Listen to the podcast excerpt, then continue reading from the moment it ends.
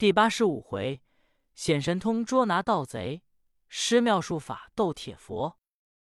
话说向勇、陈清两个捡人，由床下往外一审，伸手拉刀，意欲跟和尚动手。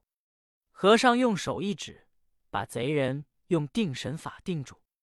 这时连板一起，由外窜进四个人来，正是柴元禄、杜振英、杨国栋、尹土雄。书中交代，四位班头，两个小道童走在道路上。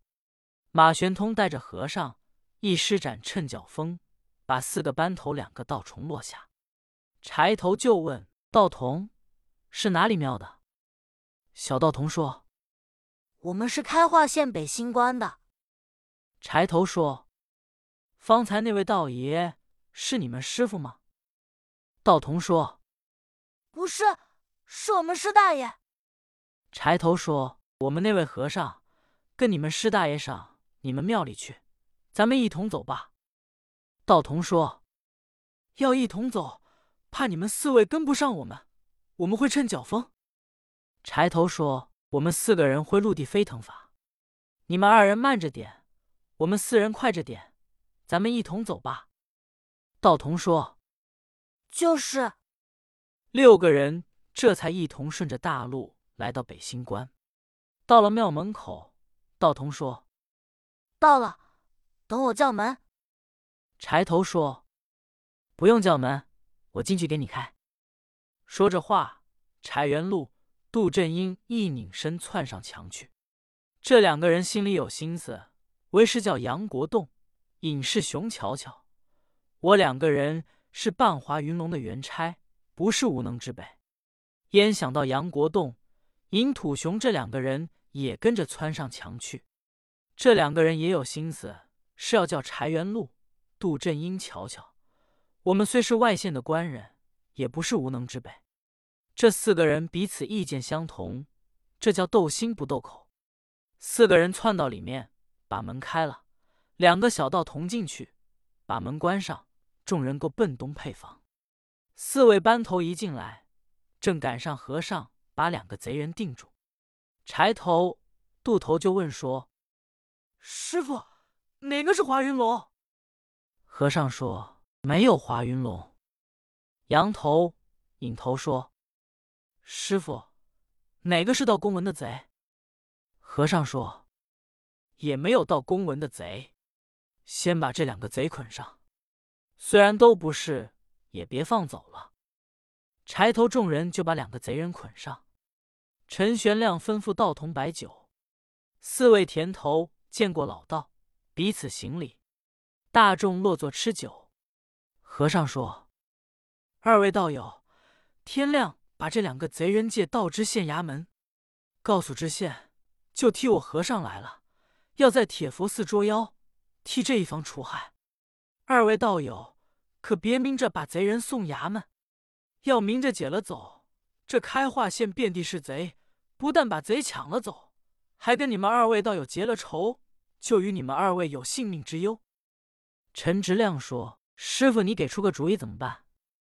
和尚说：“你把两个贼人拿背包上，顾扛肩的搭着，以送供监为名，就说庙里给老爷送供文。”老道答应，喝着酒，天已大亮。四个卖力气的人进来，一瞧两个紧背包，直动不止。贼人闷得很，焉有不动之理？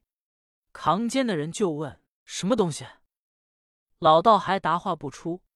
和尚说：“变蛋。”扛肩的说：“我们真没听见过这个名目。”和尚说：“你们就不用管了。”当时两个老道跟着叫人抬着。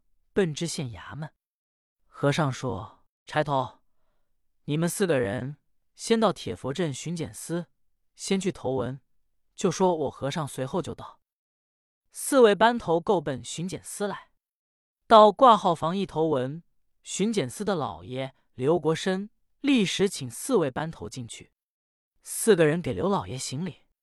刘老爷一问，柴头说：“同济公来到铁佛寺办案。”把底里跟尤一说，刘老爷说：“原来是圣僧前来办案，怎么还没来呢？”柴头说：“少时就来。”少时济公来到巡检司挂号房，和尚说：“辛苦掌柜的。”官人一听说：“大师傅，这里没有掌柜的，这是衙门。”和尚说：“衙门没掌柜的，有什么？”官人说：“有老爷。”和尚说：“有舅舅没有？”官人说：“你这是找打。”和尚说：“你告诉你们老爷，说我老人家来了。”官人一听说：“和尚你是男呀？”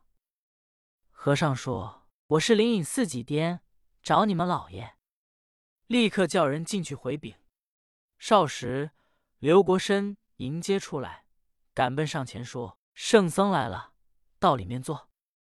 和尚说：“刘老爷请。”一同到了书房，四位班头也在这里。和尚来到屋中落座，有人敬上茶来。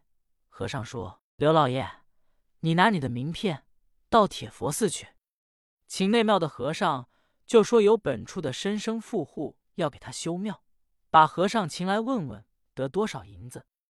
你先把道公文贼人诓来。”我和尚在里间屋藏着，等他来了，我先把他拿住，然后再到铁佛寺捉妖。刘国那点头答应，立刻派手下人拿名片到铁佛寺去，交给家人一番话。家人到铁佛寺去请和尚。且说金眼佛江天瑞，自从徐配上龙游县走后，未见回来。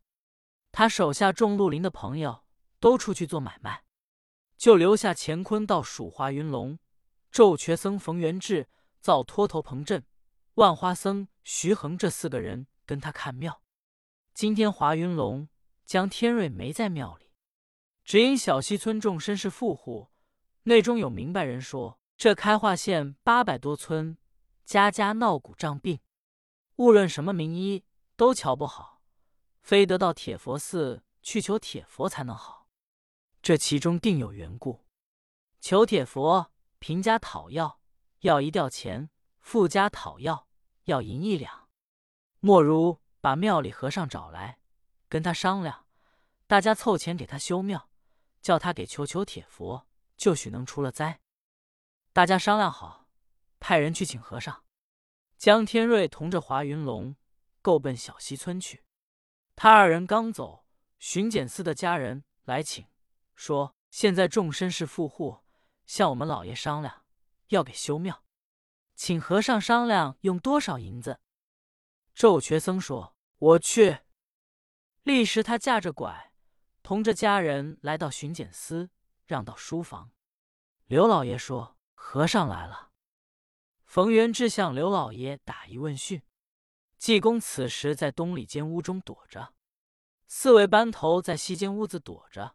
刘老爷让冯元志坐下，说：“和尚贵姓？”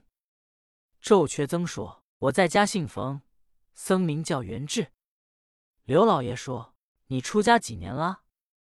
冯元志说：“我是半路出家的，皆因腿子受了残疾，就算是残人。”刘国深说：“现在有人要修庙，你那庙里要重修，得用多少银子呢？”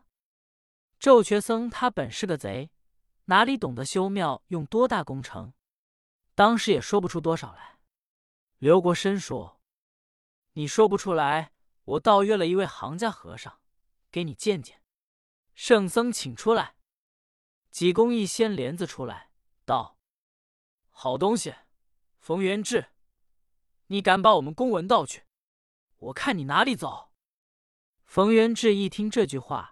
大吃一惊，打算站起身来往外要走。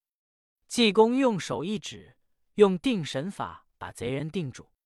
济公伸手由贼人兜囊之内把拿华云龙的海捕文书掏出来，交柴头说：“柴头，把公文拿去吧。”柴头接过来一瞧，果然不错。